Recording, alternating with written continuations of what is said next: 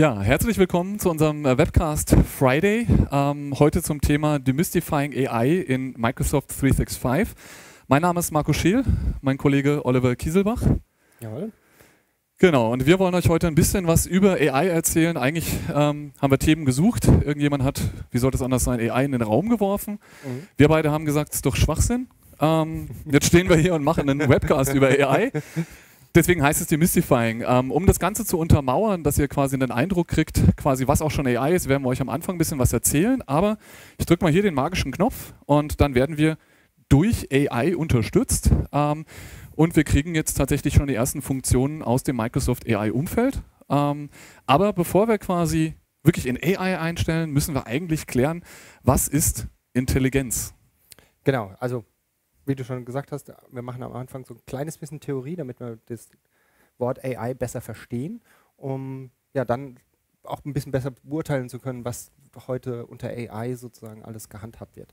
Also als allererstes brauchen wir eine ganz klare Definition, was eigentlich heute als intelligent ähm, ja, betitelt wird. Also intelligent heißt eigentlich, es gibt keine ganz scharfe Definition ähm, in der Literatur dafür, aber was typischerweise darunter gehandelt wird, ist, dass du selbstständig lernen kannst, planen kannst, natürliche Sprache verstehen und auch Schlussfolgerungen daraus ziehen, mit deiner Umwelt zu interagieren, also sprich Sachen wahrnehmen, ausweichen, vielleicht manipulieren diese Umwelt, Gefahren wahrnehmen. Alltagswissen ist was ganz, ganz Schwieriges wo jeder im Alltag eigentlich sagt, das ist ja ganz klar, da ist eine kleine Lücke, da gehe ich drüber. Aber eine Maschine muss irgendwie entscheiden, oh, die Lücke könnte gefährlich werden und so Sachen. Das wird alles so ein bisschen unter Intelligenz gehandelt. Da habe ich jetzt zum Beispiel gerade jetzt wieder ein Video gesehen, Boston Dynamics sind ja immer diese Roboter herstellen, die Absolut. hatten jetzt quasi diesen gelben Roboter nochmal gezeigt und gerade was du sagst mit dem drübersteppen, der war quasi auf so einer Baustelle und hatte überwiegend festen Grund und dann kam er aber in einen Bereich, da hat man gesehen, dass es weiche Erde ist. Ja. Das konnte der Roboter tatsächlich nicht wahrnehmen und ist genau in diese Schalte reingefallen. Also von daher ist ein gutes Beispiel. Ja, ja, genau. Und ähm, ja, das ist tatsächlich, wie wir äh, landläufig und auch allgemein ähm, Intelligenz äh, ja, definieren, sozusagen. Und jetzt ist es tatsächlich ziemlich schwierig. wie ist denn die ähm, tatsächliche Stand der Technik? Was, was machen wir denn da? Ähm, in der Literatur und in allen Newsportalen und auch irgendwelchen äh, Twitter-Beiträgen und so weiter findet man ganz, ganz viele Schlagwörter. Ich habe jetzt hier einfach mal ein paar Schlagwörter aufgegriffen und das ist sehr, sehr verwirrend, weil unter dem Begriff AI stecken ganz viele Techniken, die wir jetzt so ein bisschen auseinanderbröseln müssen, wo wir uns befinden, was sie eigentlich bedeuten. Und landläufig wird halt von AI erstmal wirklich von sowas ausgegangen, was wir am Anfang gesagt haben, Intelligenz. Also sprich wirklich richtig intelligent Gefahren erkennen, was weiß ich. Da stellt man sich einfach, naja, logischerweise mhm. Intelligenz halt vor. So, um das aufzubröseln, ähm, klassifizieren wir das Ganze ein bisschen. Es gibt für mich tatsächlich eine sogenannte generelle ähm, Intelligenz. Wird in der Literatur oft als Artificial General Intelligence gemacht. Das ist genau das, was wir uns vorstellen mit ähm, super ähm, viel Wissen über die Umwelt, das Wahrnehmen und so weiter. Das ist aber ein Feld, da sind wir noch weit von entfernt. Wo wir uns bewegen, ist in einem ganz regel konformen AI-Begriff. Und da fallen einfach verschiedene Techniken drunter. Unter anderem spricht man da auch von einer Weak AI, Narrow AI und so Sachen, verschiedene Techniken, die zum Einsatz kommen, maschinellen Lernens und so weiter. Und ja, das ist das Feld. Die Leute stellen sich meistens vor, ähm, dass wir eher in so einer generellen Intelligenz sprechen, also schon human-like, ähm, aber das sind wir nicht. Das finden wir nicht, das haben wir jetzt auch festgestellt, da zeigen wir euch dann Beispiele noch nachher. Absolut, genau. Ähm, was aber spannend ist, wenn wir dieses ähm, große Feld einfach mal ein Stück weit beiseite und die Erwartungshaltung runterschreiben und sehen, dass AI einfach ein Themengebiet ist, vor allem auch der Mathematik, ähm, dass man da ganz viele Techniken anwenden kann, um Dinge zu vereinfachen, dann ähm, sehen wir, dass da heute tatsächlich Anwendungsfälle sind. Aber das ist halt nicht das ist, was die Leute meistens äh, sich darunter vorstellen. Du hast jetzt gesagt, dass das deine Begriffe sind. Ähm, ich habe mit dem Thema habe ich vorher gar nicht so viel beschäftigt. Ich habe versucht, das über Wikipedia und mhm. YouTube ein bisschen anzulernen. Wo kommt da dein Background her? Ähm, ja, ich habe ganz ehrlich ähm, einfach mal in der Uni den, äh, den Semester lang oder zwei Semester waren es insgesamt äh, Neuroinformatik belegt und auch KI. Und da wurde so ein bisschen alles aufgebrüsselt. Natürlich kann man in einem Jahr Einführung nicht alles äh, erlernen, was in diesem großen Feld da ist, aber so ein bisschen eine Einführung was da dazugehört, was sind die mathematischen Modelle darunter und so weiter.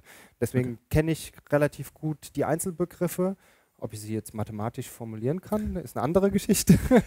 Aber, Aber es kommt nicht von ungefähr. Das genau. heißt, du hast tatsächlich auch dort einen akademischen Hintergrund. Das genau. heißt, du hast das tatsächlich gelernt, ähm, als quasi ich, einer, der das überwiegend aus Marketingmaterialien von Microsoft aufnimmt ähm, und sowas dann potenziell nochmal hinterfragt, ähm, ist bei dir dann nochmal ein bisschen besser unterfüttert. Genau. Gut. Ja, das beste Beispiel eigentlich, worum es sich heute die ganze Zeit handelt, ist ähm, das Wort Deep Learning. Ähm, das fällt in, den Bereich des Machine Learning. Machine Learning hat wahrscheinlich jeder in den Schlagzeilen und News überall schon mal gelesen. Und was dort vor allem zum Tragen kommt, sind sogenannte neuronale Netze. Und dadurch, dass das so eine hohe Relevanz mittlerweile bekommen hat und auch das typische Beispiel ist, wie man sehr gut KI-Techniken ähm, demonstrieren kann, möchte ich dieses Beispiel ein kleines bisschen näher bringen und dann versteht man, ähm, wo die Reise sozusagen hingeht. Das Spannende an, wie der Name sagt, neuronale Netzwerke ist, man hat sich einfach die Biologie angeguckt. Wie funktioniert das ganz normale Gehirn? Dort gibt es Synapsen, Dendriten und so weiter.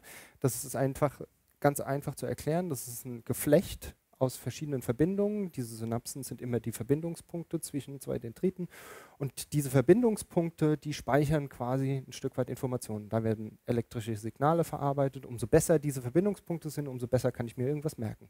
Also das Gehirn hat sozusagen so eine Art Pattern. Wenn ich irgendwelche Signale an den Verbindungspunkten losgehen, dann weiß ich, entsteht ein Gefühl oder ich weiß, hier lauert Gefahr und so weiter. Also dieses Hirn abstrahiert bestimmte Pattern, generalisiert es und kann dann damit ganz schnell Analysen fahren. Und exakt das macht man tatsächlich heute mit neuronalen Netzen.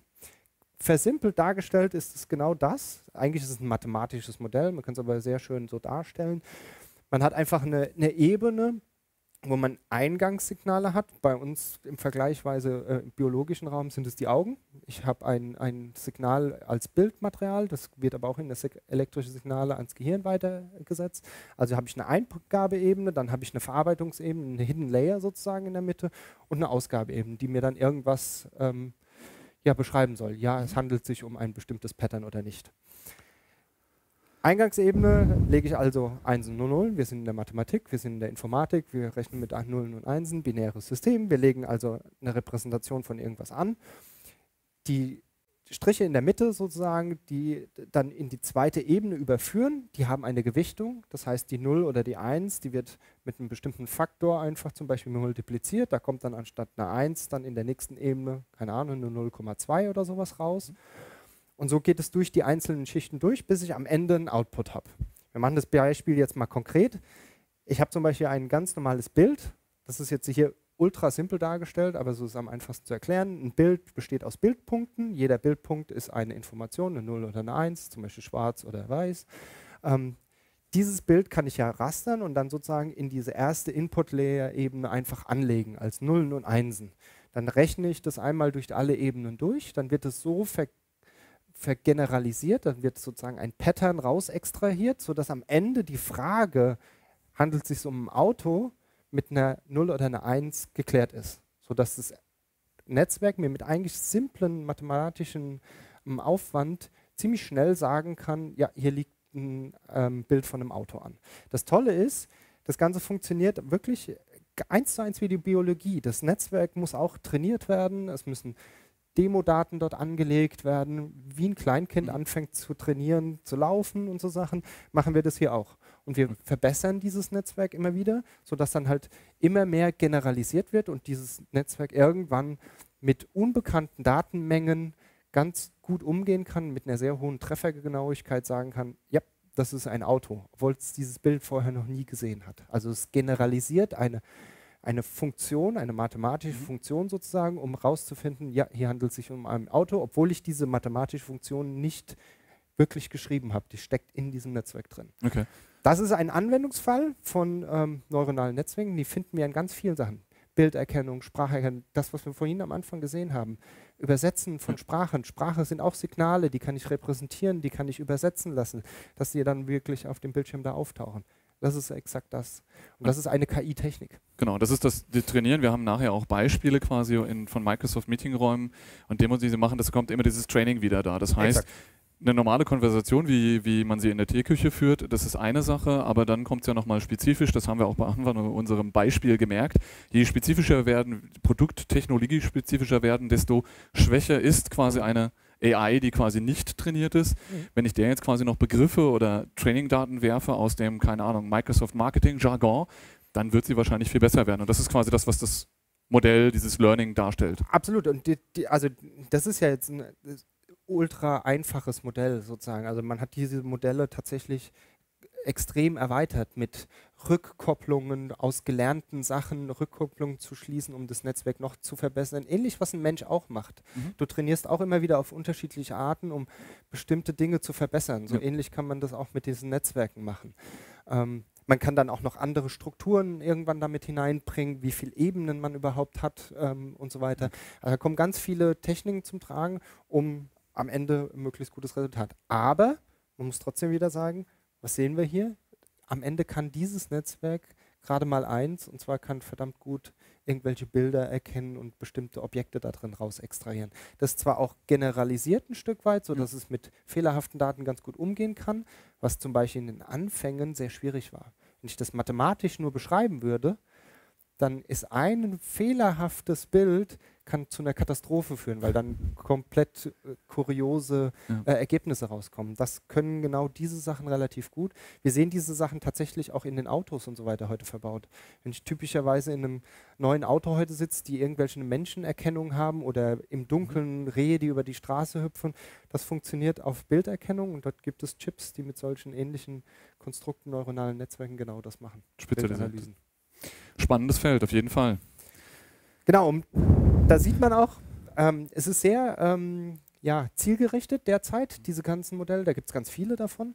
Ähm, und dem Weg dorthin, dass man eine ähm, richtige menschliche Intelligenz hat, da müssen wir noch ganz schön viele Hürden äh, überwinden, dass wir wirklich in so ein extrem äh, ja, Bewusstseins-AI-Stadium äh, schon eigentlich kommen. Und tatsächlich merkt man das auch, wenn man die Literatur anguckt. Ich habe mal hier ein Beispiel rausgesucht von Microsoft. Da sieht man, wie weit die davon noch weg sind. Die machen sich jetzt schon Gedanken, wie man ähm, einer KI, die vielleicht mal in so eine Richtung gehen könnte, auch tatsächlich äh, vernünftig Sachen beibringt. Also dass die sich nicht gegen ähm, den Erfinder sozusagen richtet und so weiter. Da haben also wir aus der Presse ja auch gute Beispiele. Microsoft hat ja das, glaube ich, mit diesem TIE-Bot versucht. Exakt. Der Perfektes Beispiel. dann tatsächlich einfach, ja, aufgrund der Inputs, die sie gelernt hat, rechtsradikal, frauenfeindlich wurde. Sexistisch wurde ja. und so Sachen. genau. Von daher, ja, aber das heißt, da ist ein weiteres Forschungsfeld quasi nicht nur das voranzutreiben, sondern da quasi auch diesen moralischen Pakt und moralisch Grenzen setzen, ja. dass eine AI keine Vorurteile hat, dass sie möglichst objektiv bleibt und so Sachen. Also da gibt es ganz, ganz viele Dinge, die man beobachten muss und das ist alles noch unerschlossen. Da gibt es auch ja. viele Probleme, das, das sogenannte AI-Control-Problem. Ähm, wie kriegt man die unter Kontrolle, wenn die so gut ist? Ja. Kann die verhindern, dass sie jemals abgeschaltet wird oder so Sachen? Also das ist ganz schwierig und da merkt man auch an den Literaturen, wir sind noch weit davon. Ich merke halt immer wieder, dass es oft quasi, zumindest heute, ein ganz schwer, ganz großer Schwerpunkt auf diesen Trainings liegt. Und die Leute, wenn sie das dann quasi anwenden, da gibt es im Internet auch immer wieder schöne Beispiele zu. Da gab es auf Twitter ein Bild, wie so ein Seifenspender arbeitet, der quasi in Erkennung hat, eine Hand drunter kommt. Mhm. Und genau, die haben halt tatsächlich einfach, es ist auch wieder Training, das ist halt einfach quasi in einem Land gemacht, wo überwiegend ähm, hellhäutige Leute ja. unterwegs waren. Ähm, dann haben sie quasi das ausgeliefert und es kommt der erste mit einer dunklen Hautfarbe, hält es drunter und das Ding passiert nicht. Also von daher sieht man, wie essentiell, und das ist so ein bisschen aus meiner Recherche, meiner Erfahrung heraus, das, was es einfach gut macht. Die Daten, die ich reinschmeiße, das kommt raus und deswegen ist es dann potenziell auch gefährlich, wie ich so ein Ding füttere, was es quasi nachher draus macht. Trainingssätze, auch Manipulation der Trainingssätze, auch ein großes Thema. Wenn theoretisch ich die ganze Welt daran teilhaben lasse am Trainieren von so einer KI, dann kann auch die ganze Welt mit manipulativen Daten dort Einfluss nehmen. Sachen. Also es ist ein sehr großes Forschungsfeld. Spannendes Umfeld. Ähm, wir haben uns dem Ganzen jetzt mal ein bisschen äh, genähert. Äh, in dem Microsoft ähm, 356-Umfeld finden wir oft solche Begrifflichkeiten, die sich dann zum Beispiel Microsoft AI Infuse nennen. Das heißt, man mhm. scheint sich auch ein bisschen davor zu scheuen, das Ding jetzt wirklich einfach AI zu nennen und zu sagen, das ist wirklich Intelligenz, sondern man redet doch ein bisschen diffus. Wir haben es jetzt einfach mal in drei Bereiche gepackt. Ja. Zwei, die wir tatsächlich mit vielen Beispielen einfach unterlegen können. Die Backend UI, ähm, AI und quasi die Frontend AI, das, was der Endbenutzer sieht und du machst jetzt mal den Einstieg quasi so Backend AI, was wir so aus dem Bereich Security machen. Mhm. Ähm, da schauen wir jetzt mal rein. Ja, ganz klassisch. Wir haben ein ganz tolles Produkt. Gerade wenn wir uns mit unserem Workplace äh, viel beschäftigen, gibt es ein Produkt zur Absicherung. Das nennt sich ähm, Microsoft Defender ATP. Es ist ein Post-Breach-Analyseprodukt, ähm, wo man einfach sehr viele Dinge auf dem System überwachen kann und mitbekommt. Und naja, wenn ich jetzt schon so eine riesen Datenbasis habe und einsammeln, dann liegt es ja auf der Hand, diese Daten auch möglichst geschickt zu analysieren, nach Pattern zu suchen und so weiter.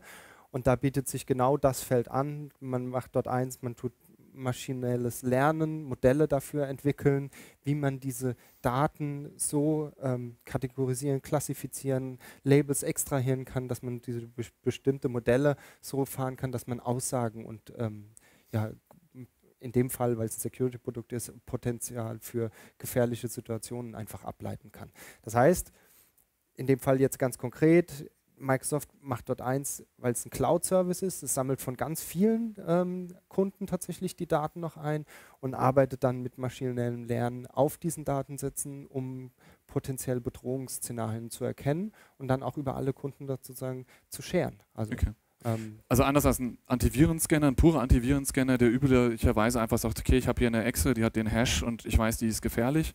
Das heißt einfach so eine einfache Datenbank. Das macht quasi mehr, das hat wirklich was mit AI, AI Infused zu tun. Genau. Sie machen Machine Learning da drin. Exakt. Also man versucht schon aus diesen großen Daten äh, Sachen äh, zu extrahieren, die ein bisschen mehr als reines Pattern-Matching sind. Ähm, ja, also ähnlich wie diese, was man vorhin gesehen hat mit dem neuronalen Netz wenn ich ein vollkommen ähm, anderes Bild eines Autos anlege, kann mir das neuronale Netz trotzdem sagen, das ist ein Auto. Wenn ich eine vollkommen andere Verhaltenssituation habe, aber die trotzdem als Gesamt am Ende eine Bedrohung deutet, kann mir so ein Modell dann halt liefern, ey, das ist trotzdem wahrscheinlich eine Bedrohungssituation. Okay. Und durch Self-Learning, das heißt, irgendwann hat ein Mensch gesagt, das war keine Bedrohung, das heißt, auch genau. das fließt alles wieder zurück. Wieder zurück in die das Schleife. ist der Loop. Genau. Exakt. Okay, coole Sache. Ja, dann haben wir noch mehr. Ja, das geht weiter. Äh, also das sind diese eigentlich ganz perfekten Ansatzgebiete oder Einsatzgebiete im, im Backend. Das, was wir halt im Defender ATP-Bereich machen können, können wir genauso gut für ein neues Produkt, nennt sich Microsoft Azure Sentinel. Das ist eine SIEM-Lösung, Security and Incident and Event Management System. Es sammelt einfach unglaublich viele äh, Events ein und ähm, da kann man natürlich auch wieder ganz viel solche Modelle drauf laufen lassen. Mhm. Zum Beispiel jetzt in dem Fall hier habe ich mal eingekriegt, ähm, geht es um anonyme oder nicht anonyme, ähm, Anomalien im SSH-Login. Einfach Verhalten, wenn Leute bestimmte SSH-Logins machen, die nicht aussehen, als wenn sie legitim sind. Vielleicht okay. kommen sie von komischen IP-Adressen in Kombination vielleicht mit Devices, die noch nie entdeckt wurden in so einer Kombination, dass man dann einfach maschinelles Lernen auch wieder dort anwendet, um herauszufinden, das ist suspicious, hier werfe ich mal ein Incident dazu. Das sind wunderbare Einsatzgebiete. Ich glaube, da werden wir auch in Zukunft noch ziemlich viel sehen. Aber, da muss man immer wieder darauf zurückkommen, man sieht, es ist spezialisiertes Wissen. Da werden explizite Modelle trainiert für solche, für solche Sachen. Das hat noch nichts mit einer vollumfänglichen, generalisierten da könnte ja anschließend auch noch mein, äh, mein Lizenzmanagement machen, wenn genau. er weiter lernen würde. genau. okay. Gut. Dann, das finde ich ein ganz spannendes Thema, Identity Protection. Ja, ähm, aber es also, tut alles wieder in die gleiche Kerbe hauen. Also es, geht wieder darum, ähm, aus verschiedensten Eingangssignalen wieder ein Ergebnis, eine Entscheidung zu treffen, abzuleiten, ist es möglichst risky oder verdächtig, kann ich darauf vielleicht sowas aussprechen wie ein Block oder ich darf den gar nicht mehr ins, ins Netz reinlassen. Da geht es typischerweise um Verhalten des Nutzers, kann er gleichzeitig in Berlin und in China sein, das wird wahrscheinlich eher nicht der Fall sein. Ähm, das kann man raus extrahieren. Äh, bestimmte IP-Adressen, die in anderen Szenarien involviert waren, die vielleicht Malware ausgeliefert haben. Das kann man alles kombinieren. Also auch am, da geht es am Ende wieder geschickte Signale einsammeln, die Signale kombinieren und dann am Ende einen Risk-Score mhm. auszusprechen, um dann zu sagen, du darfst nicht mehr rein oder nur unter bestimmten Bedingungen, wenn du nachweist mit MFA zum Beispiel, dass du besonders ähm, ähm, starke Authentifizierung getätigt hast. Ja. Aber es zeigt halt im Endeffekt, selbst wenn es jetzt quasi so eine, so eine Narrow AI ist, ähm, dass sie tatsächlich aber im Alltag tatsächlich einfach einen massiven Impact haben kann. Absolut. Wie gesagt, am Anfang habe ich mich ein bisschen lustig gemacht über das gesamte Thema. Wenn man reinguckt, merkt man, man muss ja nicht alles auf die Waagschale legen. Gerade solche Dinge, spezielle Dinge, die wir, die wir damit lösen können, helfen den Endbenutzern weiter und machen quasi auch, ja, auch unsere täglichen Alltag und auch unseren Kundenalltag ähm, viel sicherer. Ist halt besser als ein klassischer Firewall-Ansatz, wo ich irgendwie was statisch whiteliste, blackliste. Ähm, haben wir hier tatsächlich einfach nochmal die Maschine dazu. Und was kann im schlimmsten Fall passieren? Im schlimmsten Fall passiert da halt mal ein Login, der fehlt. Exakt. Aus dem dann hoffentlich, wenn das System die Daten wieder kriegt, wir dann halt auch noch das System verbessern. Ja. ja. ja. Cool. Ja, als letzten ähm, Backend-Task haben wir noch den äh, Windows Update. Kam auch vor kurzem tatsächlich ein, ein, Artikel dazu, was Microsoft da so ein bisschen macht. Es ist, folgt den gleichen Prinzipien. Wir nehmen Eingangssignale von vielen, vielen Quellen, klassifizieren und tun das ein bisschen ähm, formen. Und da kommt wieder dasselbe zum Tragen. Man baut Machine Learning-Modelle zusammen, die dann bestimmte Buckets an, an Rechnern einfach in den Zustand sagen, okay, die sind besonders ähm, gut für ein Upgrade geeignet oder sind eben nicht gut für ein Update geeignet. Und da man das oftmals nur schwierig in so mathematische ähm, Repräsentationen setzen kann, weil eine Mathematik halt oft Kombinatorik ist. Das heißt, ich muss ganz viel rechnen und, und kombinieren und machen und tun. Solche Machine Learning Modelle können das einfach gut extrahieren in ihrem Netz zum Beispiel, was ich mhm. vorhin mal erklärt habe. Und dann können die relativ schnell Aussagen treffen, der Rechner dahin, der Rechner dahin und so weiter und können sich halt auch immer wieder selber optimieren. Genau dasselbe passiert jetzt so tatsächlich bei Windows Update. Also die ganzen Consumer-Geräte, wenn sie mal ein Update irgendwie nicht sofort bekommen, kann das genau sein, weil so eine Machine Learning-Instanz ähm, gesagt hat, ihr Rechner ist potenziell nicht so gut geeignet für ein Update und wird erst zurückgehalten. Okay. Erst muss ein Firmware-Update installiert werden, damit das so passiert. Das macht mir die AI jetzt nicht gerade sympathischer. Das heißt, ich kriege kein 1903, weil die AI sagt, Markus Surface Book ist noch nicht ready. Hast auf jeden Fall einen Grund zu blamen. Okay, okay. ähm, genau, das war ganz frisch, das Thema. Von daher spannend. Gut, das war jetzt quasi mal ganz viel AI Backend. aus dem Backend, ähm, was uns Administratoren unterstützt. Wir gucken jetzt mal ganz kurz ein bisschen so auf den, den End-User-Fokus und ähm, natürlich, wenn wir dort AI sagen, ähm, dann hätte wahrscheinlich vor ja, zwei, drei Jahren jeder auch noch irgendwie Cortana gesagt. Ja. Das ist alles so ein bisschen am Runterfahren. Äh, nicht, weil Cortana nicht schnell genug lernt, sondern da draußen ist eine Konkurrenz am Markt, die andere Dinge bedient. Cortana ist nicht tot, sondern Cortana kriegt einen Business-Fokus. Äh, das heißt, hier geht es darum, mich in meinem Alltag zu unterstützen, ähm, tatsächlich wirklich den Endbenutzer. Wenn ich dich frage, wo du Cortana herkennst, dann hätte ich immer auf sowas geschätzt. Ähm, dass das der Part ist, wo du, du Cortana kennst. Das heißt, du setzt Exakt. mal wieder 70 Rechner Unsere auf. klassischen Installationen, glücklicherweise haben sie das ja jetzt ein bisschen geändert, kam als allererstes Hello, how can I help you? ich könnte wetten, dass das nicht durch äh, AI kam, dass sie das gelernt haben. Das war einfach äh, vernünftiges Nachdenken. Äh, vielleicht sogar echte Intelligenz, keine Ahnung. Das heißt, ähm, wenn wir da jetzt reingucken, ich habe tatsächlich bei mir ein Stück AI immer am Mittellaufen. Das heißt, ich habe äh, wahrscheinlich irgendwann mal den falschen Knopf gedrückt und habe äh, im Outlook gesagt, hey, ähm, du kannst gerne meine E-Mails mitlesen ähm, und äh, versuch mal da die Tasks raus zu extrahieren. Ähm, das heißt, immer wenn ich den Leuten ein Versprechen mache, da haben wir jetzt hier so ein Beispiel, ich habe mal die E-Mail-Adresse ausgeblurrt, da steht halt, hey, ich sende dir eine Einladung ähm, für Donnerstag nach dem äh, Essen. Wie viel Intelligenz braucht das jetzt? Pattern. Das ist ein Pattern. Ich hätte gesagt, das hätte man mit dem Regex lösen können. Ne, wenn das noch nicht reicht, dann hänge ich nochmal drei ähm, Klammern dran und mache noch ein paar Punkte hin. Aber fairerweise muss man sagen, die, die, die, Geburtsstunden von AI, von dem Feld, die haben genauso funktioniert. Dann, man hat Logik-Rules gehabt, um ähm, solche Entscheidungen treffen zu können. Also ähm, das AI-Feld ist halt einfach groß. Okay. Das heißt, IFTT, if this and that, zählt als. Okay. Nein, aber da sieht man, wie gesagt, das Ding hätte ich lösen können, indem such mal alle Mails, wo drin steht I will ähm, und highlighte mir die und dann kriegen wir es hin. Er hat es zumindest geschafft, den richtigen Ausschnitt zu highlighten. Also, jo. Mhm. Gucken wir ein bisschen weiter. Microsoft auf der Produktseite bewirbt auch quasi Cortana, dass es mir quasi in Power BI rumsuchen kann. Hier hat es jetzt einfach in seinem Shape quasi einen Bericht angezeigt. Das heißt, auch da sehen wir, der Level ist sehr unterschiedlich. Ähm, was mich mehr begeistert hat, und tatsächlich habe ich relativ lange nach dem Link gesucht, das war auf der Bild. Da ist eine junge Dame mhm. quasi durch das Microsoft Office gelaufen, ist reingekommen, hat das Handy in der Hand und ähm, sie haben nie gesagt, dass es Cortana ist, sondern es ging um, das ist ein Thema, das mir sehr gut gefällt, Conversational AI. Ja, das heißt wirklich einfach eine Abfolge von Tätigkeiten, ähm, ohne den Kontext zu verlieren. Und sie läuft dann in das Gebäude rein und gibt dem Computer gewisse Befehle und sie hat quasi den Kontext, den sie durchschleift. Ein Beispiel, das das ganz gut verdeutlicht, ist, während sie sich einen Kaffee zieht, sagt sie, hey, ich brauche eine Cram-Session und zwar mit Nicholas und seinem Manager. Das bedeutet, die AI muss erstmal wissen, ähm, mein Unternehmen hat 4000 Mitarbeiter, da gibt es mhm. wahrscheinlich mehr als einen Nicholas, alleine wir haben mehrere Christian Christophs. Da mhm. muss man ja erstmal hinkommen, das heißt, sie muss den Kontext kennen, sie muss wissen, wer ist der Manager von diesem äh, Niklas. Ja? Mhm. Und tatsächlich hat es die Maschine hier geschafft, will nicht sagen, dass das aufgezeichnet war, könnte man meinen. Ähm, er hat tatsächlich rausgekriegt, das ist Nicholas Cohn, den er einlädt, der Manager ist benannt ähm, und es hat erkannt, ähm, was eine Cram-Session ist. Wir mussten das selber googeln, ne? Ja, genau. Nochmal kurz vor der Prüfung alles in den Kopf prügeln, was es zu prügeln gibt. genau, das heißt, Sie haben wohl morgen einen wichtigen Termin und müssen sich das nochmal durch den Kopf gehen lassen.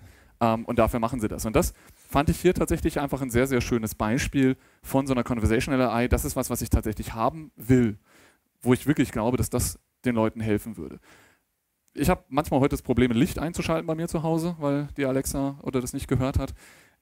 Wie gesagt, das sind alles so Dinge, da muss man echt drauf achten. Ähm, da haben wir sehr unterschiedliche. Man merkt aber auch da schon, dass es schon relativ ähm, schwierig ist, weil man muss Sprache erkennen, man muss den Kontext daraus extrahieren, man muss da Schlüsse daraus folgern und dann Actions daraus ableiten. Also ähm, das sind halt Felder, die, die wirklich noch unter, unter Research stehen. Ja? Genau. Ähm, genau, wenn wir dann weiter gucken, ähm, als wir das, die Ideenfindung gemacht haben, was machen wir denn jetzt eigentlich für AI und was macht Microsoft für ein AI, kam als erster Vorschlag auch quasi, da gibt es eben dieses äh, Kalender Help. Mhm. Das ist doch cool, können wir das nicht quasi nehmen? Jo, wer einfach nur wissen will, was ist das? Das ist quasi so ein Fine Time auf Steroiden. Ähm, das ist ja. mit AI infused, ähm, um Termine zu finden. Das heißt, ein Fine Time ist ganz einfach. Ich gebe selber sechs Stück vor und der Rest kann abstimmen und meine Intelligenz muss entscheiden, was ist der richtige. Ähm, ich kriege durch ein bisschen Mathe dann noch vorgezeigt, äh, welche drei Termine bei allen gepasst haben und welche sechs ich nicht nehmen soll. Hier geht es darum, dass das quasi per E-Mail selber rausgefunden wird. Das heißt, ich schreibe eine Mail, ähm, hey, Cortana, kannst du mir bitte mit Olli, Caro und Christian einen Termin machen ähm, zum Thema so und so und dann geht das Ding los im Hintergrund, schickt dir eine Mail, schickt Caro eine Mail, fragt, wann hast du Zeit, dann hast du da, dann sagt du auch per Mail wieder, da kann ich nicht, ich kann nur hier. Das wird alles verarbeitet und am Ende, genau, bringt es hier so drei, vier Schedules, die wir hier sehen, zusammen. Aber das guckt halt einfach, wo sind freie Zeiten, ob das Ding quasi erkennt, dass um 12 Uhr in der Regel Mittag ist und das nicht einfach nur ein random freier Slot ist, der zufällig bei allen da ist und du dann keine Mittagspause mehr hast, weil Cortana gesagt hat, hier kriegst du nochmal Billing Hours rein. Ja, also das ist ein super Beispiel, weil tatsächlich ist es so, das ist so ein Planungstask und wir haben ganz am Anfang mal bei Definition von Intelligenz planen, hat was mit Intelligenz zu tun und das ist tatsächlich ziemlich schwer. Also da können sehr viele Störfaktoren einfach drin sein. Ich muss mal früher weg, ich habe einen Termin einfach, der privat war, gar nicht eingetragen, das weiß das System gar nicht und so Sachen. Und von wirklich intelligenten Systemen würde ich ja erwarten, dass es das alles mit einkalkuliert hey, du hast einen Termin mit deiner Tochter irgendwie, du musst sie zur Schule bringen, du kannst da erst später und so Sachen, auch wenn das da noch nicht drin steht, etc. Also es ist ein sehr, sehr schwieriger Task und ich glaube, das Projekt gibt es auch schon länger. Genau, ist glaube ich 2016, 15 gestartet. Auf jeden Fall äh, war in dem einen Screenshot gesehen, dass die noch Windows Phones verwenden. Ja. Also da war selbst Microsoft noch von überzeugt. Ähm, es ist halt ein Feld, das sich jetzt überwiegend mit Natural Language Processing beschäftigt, mhm. vielleicht noch ein bisschen Calendaring. Ähm, was ich noch spannender fand, ist tatsächlich, ähm, das ist ein Ausschnitt dort drüben aus ähm, der About-Page von Calendar.help. Äh, da steht, dass sie die Geschwindigkeit oder dass sie mit der Geschwindigkeit von AI arbeiten. Jetzt frage ich mich, heißt es, die geben da schon zu, dass sie gar keine AI machen, sondern nur so schnell sind? Also ist schon ein bisschen schwierig.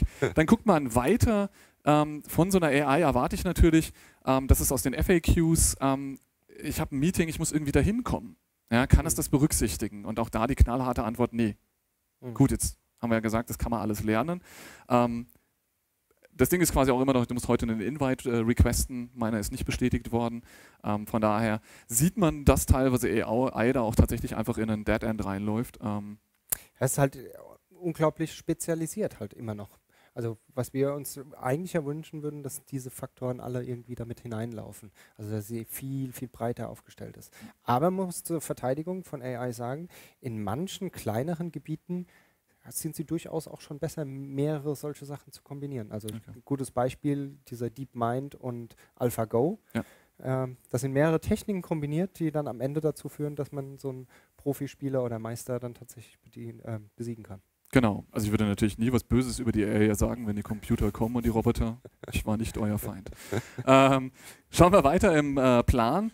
Eine Sache, die wir tatsächlich relativ oft nutzen, ist ähm, die Teams Meeting Recording. Ähm, und dahinter steckt dann quasi Microsoft Stream und dahinter steckt dann quasi einfach eine Logik, die quasi zu dem Meeting wie ein Protokoll schreibt. Mhm. Ähm, wie immer ist die Intelligenz anscheinend in den USA deutlich höher verbreitet. Das Ding spricht erstmal nur Englisch. Englisch. Ähm, dann sieht man aber mal, was dabei rauskommt. Ich habe mit dem Carsten einen Podcast gemacht, den haben wir auf Deutsch gemacht. Und wenn man sich jetzt einfach nur mal diese Textzeilen rausguckt, das ist schon lustig. Also das wäre eher was äh, AI als Stand-up-Comedy. Ähm, da muss man schauen, auch das merkt man halt wieder, das sind halt sehr targeted Fields. Ähm, Wenn dein Szenario nicht drin ist, kannst du quasi gar nichts mit anfangen, da kannst du überhaupt nicht mehr von profitieren. Ähm, ich will nicht sagen, dass es böse ist, sie müssen jetzt quasi mal Deutsch endlich anlernen. Ja? Ähm, sie haben es ja auch in anderen Bereichen, das ist das, was mir dann immer so schwer fällt, zu verstehen, warum das eine das kann und das andere nicht. Ja?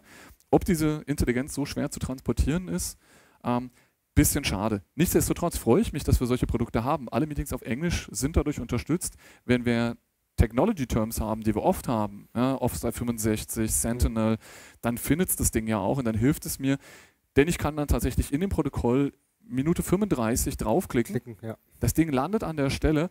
Wer das schon mal versucht hat, so ein Video durchzuscrubben, um zu gucken aus einem Meeting, das eine halbe Stunde gegen diese Stelle wieder zu Wieder finden, zu finden ist sehr schwer. das ist nahezu unmöglich. Du musst fast die halbe Stunde aufwenden, um dahin zu kommen. Zusätzlich haben wir quasi dann bei den höherwertigen Lizenzen noch äh, quasi als unterstütztes Scrubbing eine Personenerkennung. Sind Mhm. wir wieder ein ganz klassisches Feld von AI. Du Signalprozessoren, ja. am Anfang gesagt, er muss jetzt keine Autos erkennen, sondern immer denselben. Er muss ja noch nicht mal den Mitarbeiter erkennen, er muss ja einfach nur denselben Mitarbeiter wiedererkennen. Ja. Auch das hilft mir, wenn ich genau weiß, da hat der Kani gesprochen, ähm, dann gucke ich auf sein Bild, springe dahin und weiß, okay, ich habe jetzt tatsächlich aus 30 Minuten 5 Minuten Timeframe gekriegt, wo ich nach seiner Aussage suchen muss. exakt. Ja. Und das sind natürlich tolle Sachen, ähm, aber auch da sehen wir, da fehlt einfach der Learning-Prozess. Ja. Mhm. Da muss tatsächlich einfach nochmal rein. Ein Ding, das mich völlig überrascht hat, und ich habe es dir ja auch gezeigt, ähm, ich habe das Super. Ich kannte das noch nicht mal vorher, aber Ja. aus der. Office Suite ähm, gibt es ein paar Sachen, die eigentlich ganz nett sind. Ähm, und es gibt den sogenannten Presentation Coach. Ja, das heißt, das, was wir hier machen, ähm, vor Publikum präsentieren, ähm, was aufgezeichnet wird. Ähm, nicht, dass wir das jetzt perfekt meistern, ähm, habe ich bestimmt jetzt auch schon ein paar Mal gesagt. Ähm, Ähm, äh, wirklich? Schon wieder, genau. wenn wir jetzt tatsächlich jetzt mal reingucken, versucht das Ding ein sogenanntes Rehearsal, das heißt eine Generalprobe zu veranstalten. Das heißt, ich kann im Outlook Web, äh, nee, PowerPoint Web, Mhm. meine Präsentation starten, das Mikro einschalten, so ein bisschen wie wir das hier gemacht haben. Der hört mir zu und was kann er rauskriegen? Geschwindigkeit. Ja? Mhm. Ich tendiere dazu, relativ schnell zu reden. Ja, ich werde ja nach Stunden bezahlt, also versuche ich möglichst viel Inhalt Absolut. reinzubringen. Gute Aber das ist nicht hilfreich für eine Präsentation. Ja? Da gibt es einen guten Speed und den kann er natürlich messen. Ja? Dasselbe ist Sprache. Was für eine Sprache verwende ich? Habe ich, ja, die Amis Inclusive Language, ja, das heißt, ähm, achte ich drauf quasi Best Man for the Job. Mhm.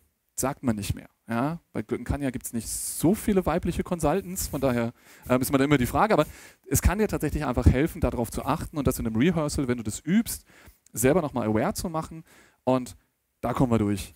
Also ganz ehrlich, ich fand die, die allein die, die Tätigkeit, dass er dir diese Ams und Irms und, und so weiter nochmal vor Augen führt. Also wenn du selber deinen Text übst und dann siehst, okay, Ja. ich habe jetzt eigentlich ständig ähm, ähm, ö gesagt, dann ist es ein toller Indikator. Also super, anstatt mich selber zu filmen und dann Genau. das nochmal durchzuhören. merkt man ja auch, wenn man das öfter macht, dass es dann eigentlich immer besser wird. Ja, dann kann ich natürlich so ein Rehearsal mehrfach machen.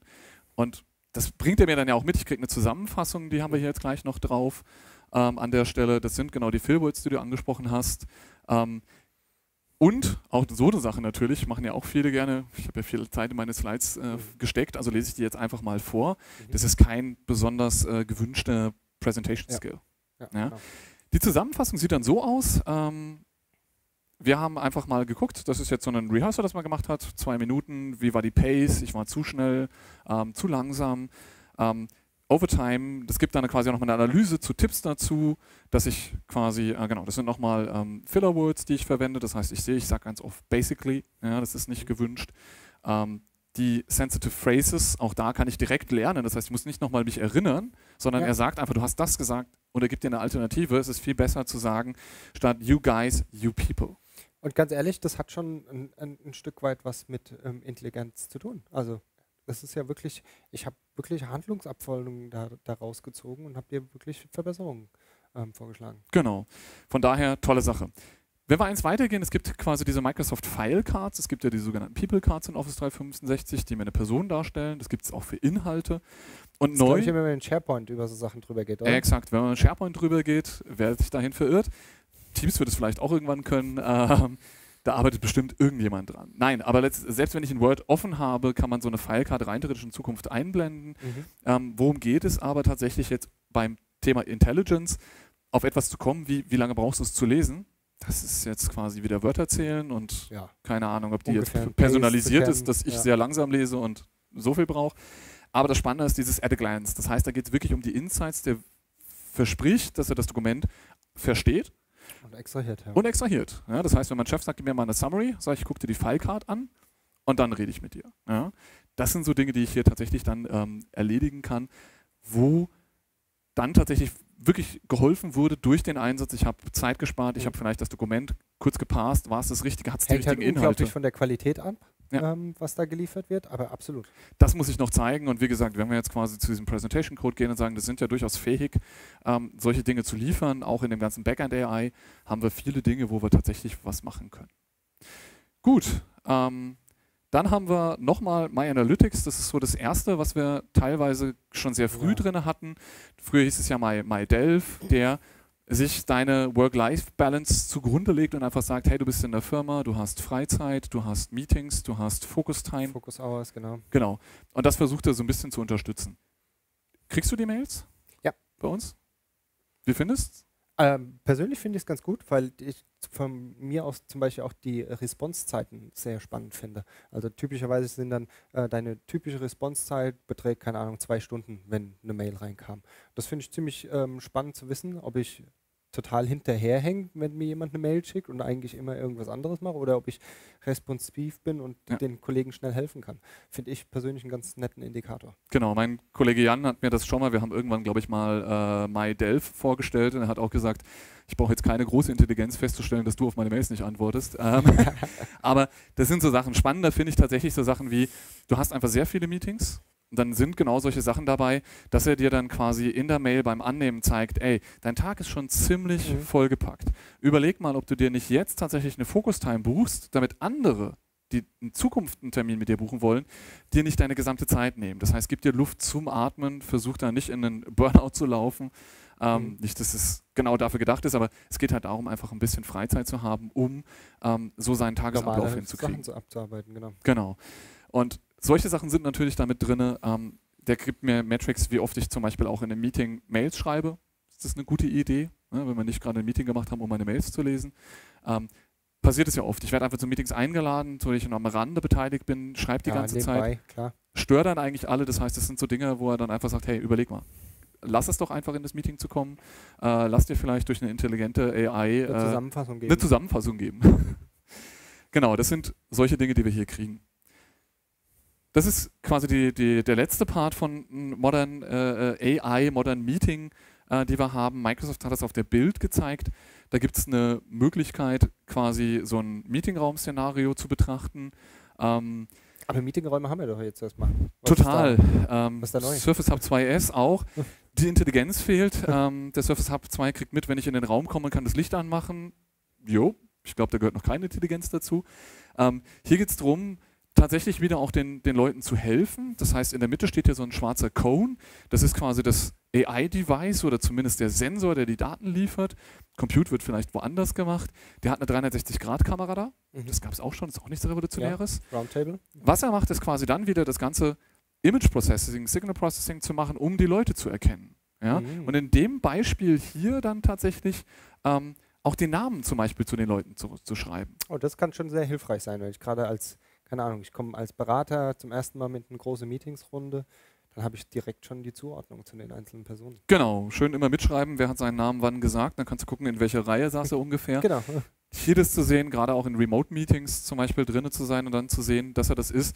Bei den normalen Meetings, wenn wir eins zu eins einwählen, siehst du potenziell, wer spricht. Du mhm. hast ein Video hoffentlich dazu. Hier sind das alle so Dinge, die dann tatsächlich den Leuten helfen. Vielleicht auch Leute, die eine Behinderung haben, die das vielleicht gar nicht so gut wahrnehmen können. Mhm. Auch tatsächlich äh, so, so, so, ein Feed, wie ich jetzt ja gerade sehe, ähm, kann, ja, kann ja sehr spannend sein, wenn ich allein schon später das Meeting betreite. Exakt, das ist wieder genau das, was wir am Anfang gemacht haben. Da steckt hoffentlich eine weiterentwickelte Version davon drin, damit es äh, quasi bei der Produktentwicklung nicht zu Katastrophen kommt, weil mal wieder was falsch übersetzt wurde. Aber das ist halt genau das. Ähm, entweder war ich nicht im Meeting dabei oder ich habe Schwierigkeit, audiotechnisch zu folgen, dann wäre es optimal, quasi das nochmal so zu bekommen. Genau. Ähm, muss akkurat sein. Das Demo hat mich absolut überzeugt. Da hätte ich gesagt, das ist genau das Ding. Ähm, wie gesagt, bei unseren Meetings sehen wir, dass das, was wir heute zu Einsatz haben, noch nicht ganz da ist. Ähm, aber wie gesagt, wir kommen ja dahin. Mhm. Was macht er noch? Was versucht er tatsächlich einfach auch hier? Es ist aber auch schön zu sehen, dass es eine Kombination aus diesen äh, verschiedenen AI-Techniken sind. Bilderkennung, Spracherkennung, dann äh, Transcriben und ja. so weiter. Und da geht es wahrscheinlich hin, immer mehr von diesen einzelnen Bausteinen so zu kombinieren, dass wir ein intelligenteres Gesamtpaket bekommen. Genau. Und das Video, wie gesagt, wenn ihr das nochmal findet, äh, wir verlinken das in den Show Notes, könnt ihr nochmal reingucken. Ähm, da sind so Sachen, da kommt halt auch jemand ins Meeting rein und der wird halt angekündigt. Das heißt, ich weiß, okay, oh, das war der Marco. Weil mhm. das hilft mir ja nichts, dass die Namen hier drüber stehen, wenn ich quasi das nicht sehen kann, weil ich mit dem Rücken zum Monitor sitze oder mhm. sowas. Mhm. Ähm, das heißt, es ist nett, wenn der reinkommt, gerade wenn er auch später kommt solange es, ich habe es eben angedeutet, nicht zu diesem Marco has joined the meeting. Warte mal, also ich wollte dir. genau, also da muss man immer wieder gucken, dass Technik dann, wie gesagt, nicht nur, weil sie da ist, quasi auch dann nachher stören wird. Ähm, aber das würde ich von der Intelligenz dann erwarten, wenn das Meeting läuft, dass er nicht mehr dazwischen quatscht. Ja, ne? absolut. Ja. Genau, also der letzte Punkt, den kann Microsoft natürlich nicht verschweigen, ähm, ist, natürlich haben wir eine HoloLens mit dabei, alle brauchen HoloLens.